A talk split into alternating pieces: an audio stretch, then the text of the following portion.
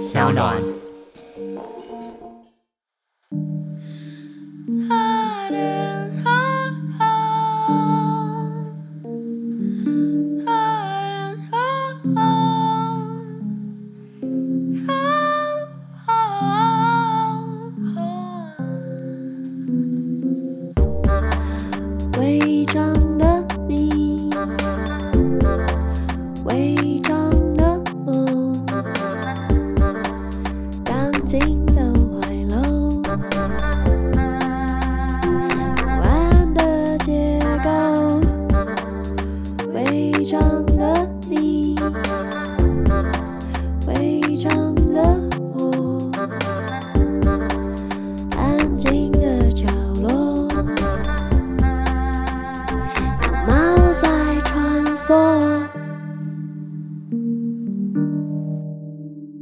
收听违章女生纯读书。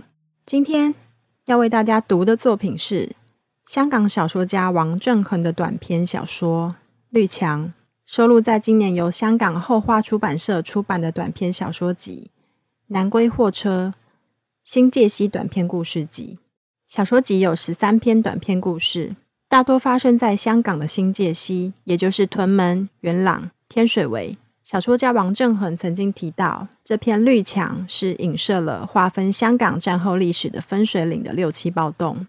不过，如果不知道香港六七暴动的听众，其实也没有关系，不妨将这篇作品视为一个个体在抵抗中如何慢慢被碾碎，但作为幸存者，仍旧挣扎着寻找一点存在希望的故事。自那可怕的事发生后，哥哥便进入了封闭的世界。终日以苍白空洞的眼神看着我们家破烂的天花，时而说着一些不明所以的支离破碎的话。妈妈找了教会和庙宇的人，也无法治好他。我们以为他已经丧失了灵魂。过了一段日子，我们都绝望了。直至一道水管破了，水慢慢流下来，后街那面灰色的粗糙的墙因而长出青嫩的青苔。哥哥看见那面墙，便好像找回失丧已久的灵魂。他用手轻轻地触碰凝碧的苔藓，他的眼睛顿时湿漉漉的，仿佛善感的牧人为一头受伤的羊而痛心。泪沿着他白皙的凹陷的脸簌簌掉下。我们虽不知道他为何因绿墙而伤感，但我们因为他尚存情感而心存盼望。纵然这不过是虚妄，我们贫穷的家其实难以再养育一个不再生产的人。但我们实在不忍心把他送进精神病院。他可曾是我们一家人的希望？那年，哥哥考上了大学，我们仿佛带着节日临近的欣喜。那个暑假，我因为他上了大学而不用到工厂上班，转而到一家书局当售货员。每天早上梳洗后，便和他上班去。老板说，书局是严肃的地方，不能胡闹。因此，我和哥哥每早都穿得齐齐整整的上班去。走在街上，他高挑的身形使他看起来恍如电影中的角色，但他现在于别人眼中只不过是一个可怜的人。只在他偶然为绿墙感触的时候，我才找回昔日的他的一些碎片。他疯了后的夜是那样幽深寂静，在昔日的夜晚，我纵然听见破旧的屋檐发出被风刮过的刺耳的声音，我仍是感到无限的欣喜。那时，哥哥在夜里总是坐在窗边。亮着明晃晃的活水灯，读着从书局借回来的以简体字写成的横排的书。暗黄灯光下，他的脸像一片淡黄的矿石。他专注阅读时，明亮女性的双目总是灵活转动，细读着一行一行艰涩的文字。他累了的时候，便揉揉眼睛，我走来看看睡在帆布床上的未眠的我。他坐在床沿，说着那些动人的故事。他说：“从前有三户人，分别住在三层楼，上层的人很少，下层的人很多。他们很穷，住得很挤迫。上层人和中层人待下层的人不好，常常丢废物下去，又常常制造噪音，使下层的人不能入睡。上层的人甚至抢去他们的食物。有天，房子倒了下来。”上层人和中层人掉了下来，残废了。下层的人重新筑起房子，房子不再分高低，而下层的人最终宽恕了上层、中层的人，世界从此变得美好。那些夜晚，听完哥哥说故事后，我总是兴奋的难以入眠。幻想着那美好的世界。当他为我盖被子的时候，我的双目依然无法合上，想象着世界将会美好起来。但那件事发生后，他总是早睡，又或屈膝坐在那湿漉的墙角，他的眼一直张开，好像鬼。想起这些，我便不禁哭了，好像哥哥为那绿色的墙而哭。有时我会学哥哥走到绿墙之前，轻抚着那些兽皮一般翠绿的苔藓。我没有哥哥瘦长的手指，他窄长的指甲就如一片一片淡红的花瓣。相比起哥哥美丽的手，我的手指显得又粗又短，就如五条肥胖的河虫。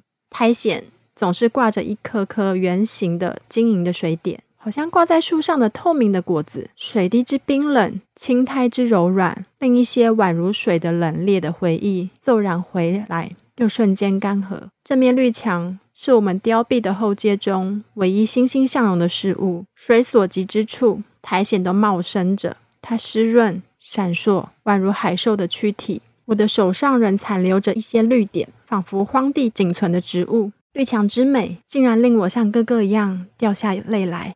自哥哥疯掉后，我再没有机会上学。爸妈说读太多书会坏脑，我必须到纱厂工作。纱厂棉花漫飞，机器隆隆作响。在工厂，我只能一直劳动着，使自己的身体成为机器。然而，总有些时候，一些飘然而至的遐想会盖过机器的杂音。漫飞的棉花令我想起哥哥说的雨雪的首都。雨雪的首都是哥哥毕业后工作的地方。哥哥说，首都没有贫富之分，那里有伟人。他说，如果到首都，会带我到那边学最好的知识。哥哥说这些话之时，他正在后街教导的小孩数学。他以墙壁充当黑板，在屋檐之间的电线上驳上灯泡，在黄色的灯光下，他的目光灼灼，就好像看到了神父所说的天堂般。我们十来个穿着灰白汗衣、带着汗臭的孩子，坐在木凳上，仰望着哥哥的身影。正当我们想着那美好的地方之时，忽而小李以黑脏的手指着灯泡下发亮的飞虫，问道：“这是萤火虫吗？”哥哥凝视着那一盏微弱的灯下胡乱飞舞的光点，他点了头。我们立时走到街灯下，看着那些光点手舞足蹈。哥哥低头看着我们，面带微笑，黄光流直似的泻在他梳的齐整的丝质的发上。我隐约见到他的眼泛着淡淡的泪光。那晚睡前，他仍在看书。我转身轻声问：“那真的是萤火虫吗？”当我说了这句话后，便不禁哭了。哥哥听见这话后，便走过来，蹲下，以他冰冷的手捧住我的脸庞，以拇指拭去横流的、正要越过鼻梁的泪水。我合上了眼，他的手指抚着我正渗出泪水的眼缝，纹理若有若无。他说：“在光明之下，苍蝇也是美丽的。”我就这样。成了机器一般的劳动者了，但我的父母就是以他们的手赚钱把我们养大的。社会也是由劳动者所建设出来的。况且我仍能够读书，半懂不懂的把哥哥的书都看了一遍。我仿佛得了另外一双眼睛看待世界。但我能气急我的哥哥吗？我的哥哥阅读的时候，我总是在旁观看着，又或是拿一本书在他旁边读着。记得他刚刚升上大学的时候，有一次。他带我到他的宿舍过夜。那个晚上，他和同学在一间狭窄的房间中辩论着宏大的议题。哥哥说话不多，然而只要他一开口，个人便终止对话，细心聆听。他说话时，语速舒徐，手自然地摆动。众人都注视着他，其中有一双眼睛总是看着我，那是一双女子的明亮的眸子。她有一张秀丽的脸，总是微笑。她的一身装扮是如此光鲜。淡蓝色的裤配衬着白衬衣，一双浅棕色的小皮靴，活像鹿的小蹄子。他知道我看着他，便向我微笑，以他无瑕的雪白的手抚着我滋长过跳蚤的头发。他触及我的总是略带污渍的手的那一刻，我竟然为自己龌龊的身体而感到羞耻。读书会完了后，哥哥送他回宿舍，他蹄子般的靴子一直清脆地响着。他们分别牵着我的左手和右手，我感到哥哥的手是如此炽热。我细看他们的信，才知道他们是情人。自那一件可怕的事发生后，我曾经找过他，那时他们一家移民到外国，但他仍不时来信。哥哥疯掉后，曾想把信件全部烧掉。我从他的手中抢回信件，收藏起来。他最后来信时，哥哥的精神状态已经极差。爸妈不懂看信，信由我来读，他的一字一句都是无力的。我回信给他，告诉他哥哥的近况。隔了两个星期，他回来了。那时哥哥已住在医院，终日睡在床上。他的双目凹陷，围着玉黑色的圈，双手恍如柴枝。他进来病房，面容憔悴，却不失秀丽。父母因为不知如何应对，只点了头，便离开了病房。不久，哥哥张开了眼，他的眼睛恍如荒废的井，攫取别人的灵魂。他瞥了我们一眼，身体便开始颤抖起来了。他开始吼叫，跃下床，又哭了起来，哭声就如生锈的老旧机器运作的声音。他的身体开始蜷曲，像受到刺激的轮虫。我们不敢靠近他，因为我们都明白，本来理智的哥哥现在已如野兽一般不能自控。我们后退，他攥紧我的手，我竟开始害怕我的哥哥。自那天起，我再也没有见过他。那天。他留下了一袋红彤彤的苹果，我把苹果上的白色贴纸撕下，贴在我的学生手册上。我只细细地咬了一口，汁液是如此甜美。他走后，那个漫长的需要工作的暑假，我收到他的信，他说可以接我到外国念书，但我回了信，跟他说我只想和哥哥到雨雪的首都。那刻，我竟对他带着恨意。雨雪的首都已成了众人的异乡，所有人都沉醉在物质的世界，包括我的爸妈。可怕的是，我也不自觉陷入了物质的领悟。夜里，我总在阅读无聊的小说，那时睡在床边的哥哥便会以锐利的眼神诘问我。我立刻将书合上，拿着灯走进哥哥，看他苍白的脸，他的眼睛根本没有张开，几近透明的眼皮下透现着一根根交错的血管。那时，我的心顿时宽慰。斗争终止已久，别说是群众。哥哥的朋友也大多忘记了自己的使命。我不敢想象，如果哥哥没有疯狂，会成为一个怎样的人。所有人就好像掉入了大潮中，只能顺势而生。我看着翠绿的墙、缝间的蕨类植物及细密的苔藓如蛇蔓延，这使人想起了童话故事中的绿草地。在绿墙上用力一刮，美好的苔藓下是黑色的浮土。养活着白色的纠结在一起的线虫，它们蠕动着，逃避细微的光。近来哥哥的白发一根一根冒出，本来光滑的白皙的脸，一出现一道道深刻的皱纹。但他现在才二十七岁，他至今仍活着，好像永在的诘问。但除了我，又有谁应对着他无力的眼睛？那年代已逝去，我们错过了唯一的机遇。那天，哥哥拿着报纸的狂喜，我只见过一次。冷静的他的手颤抖着，他的眼带着泪光，读着一篇不长也不短的社论，好像夜里迷失的人找到了曙光。那时运动已开始了一段时间，但自那一篇文章登出后，一切便一发不可收拾。自那天起，哥哥再没回家，整个城市的空气仿佛凝固起来，人人屏息静气。哥哥离去后，妈妈整天沉醉在神奇的世界中，爸则一样沉默。叮嘱我放学后要立刻回家。有天，我和邻家的小李经过大马路回家，蓦然有人群起而出，举着红旗，拉着横额，像云般飘逸。小李问我：“无字是什么意思？”我跟他说：“这是无的简写。”我们站上了栏杆张望，和煦的阳光下，红旗飘扬，如一尾一尾游动的热带鱼。它们漂浮着，叫喊着，仿佛再走下去便会飞。路人匆匆离去，警车很快来到。警察拿着长棍和藤盾下车，他们肩上的徽章反射着刺眼的阳光。话没说半句，便挥棍打下去。青年将坠，一脸鲜血。其余的青年依然叫着口号。警察用手铐锁着他们的双手，押上警车。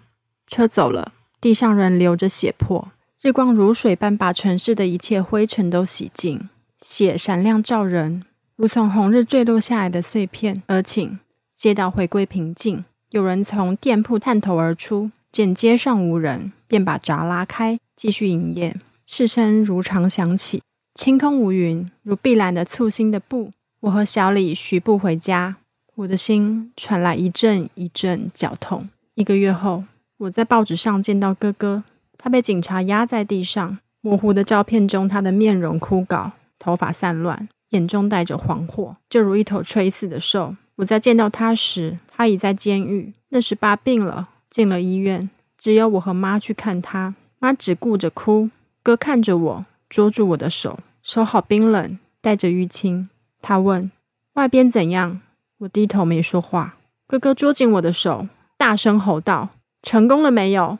他的眼睛真的很大，带着纠结的血管，像沟渠里蠕动的红虫。狱卒把他拉开，押了他进房间，把门关上，打他。他的叫声好像狗吠。哥哥自疯掉以后日益衰弱，我们都明白他会在某一天悄然逝去。在某个阴翳的早晨，他终于死在家中。那个早上，我如常走到床前去看他，他丧失了剩余的血色。我伸手到他的鼻前，他的人中冷得好像结了一层薄冰。他死时的容貌恢复了昔日的优异美丽，双眼合上，睫毛恍如一排防风的杨树，两片无血色的嘴唇藏住许多话，不曾酝酿便已腐化。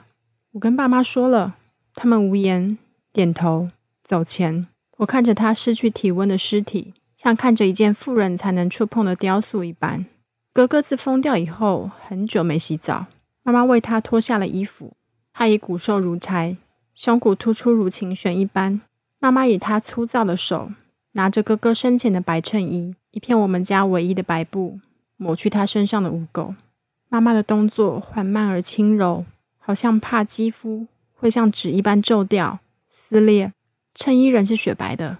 哥哥的身体就如猫一样洁净无垢，他的眼睛紧紧闭合着，他美好的眼睛不复存在。我轻抚他失去弹性的眼皮，想着往昔的日子。微光从窗户照进来，他的尸身反映着光。我多想把他的尸身保存起来，至少能画一幅画。但最后，爸妈把他的尸体送到火化场，烧成了灰。不久之后，我们留一般的楼房终于要拆卸。我们终能够搬到高楼居住。我曾回到后街，外围有几栋大厦被拆掉了，日光照亮了阴翳的后街。那一片青翠的绿墙已经枯萎了，如一块干枯的兽皮。我伸手攥住枯黄的蕨类植物，枝叶扎着我的手。走进绿墙细看，一片微黄之中，仍残余着一点一点青绿的苔藓。它会残存一段日子，只等到雨季的来临。以上是违章女生纯读书为大家读的香港小说家王正恒短篇小说《绿墙》。那如果大家对于这篇小说有兴趣的话，想要再读更多，可以去买他的短篇小说集《南归货车》《新界西短篇故事集》。如果对里面描写的新界西的景色有兴趣，也可以看许安华的《天水围的夜雨雾》。谢谢大家的聆听，我们下次见。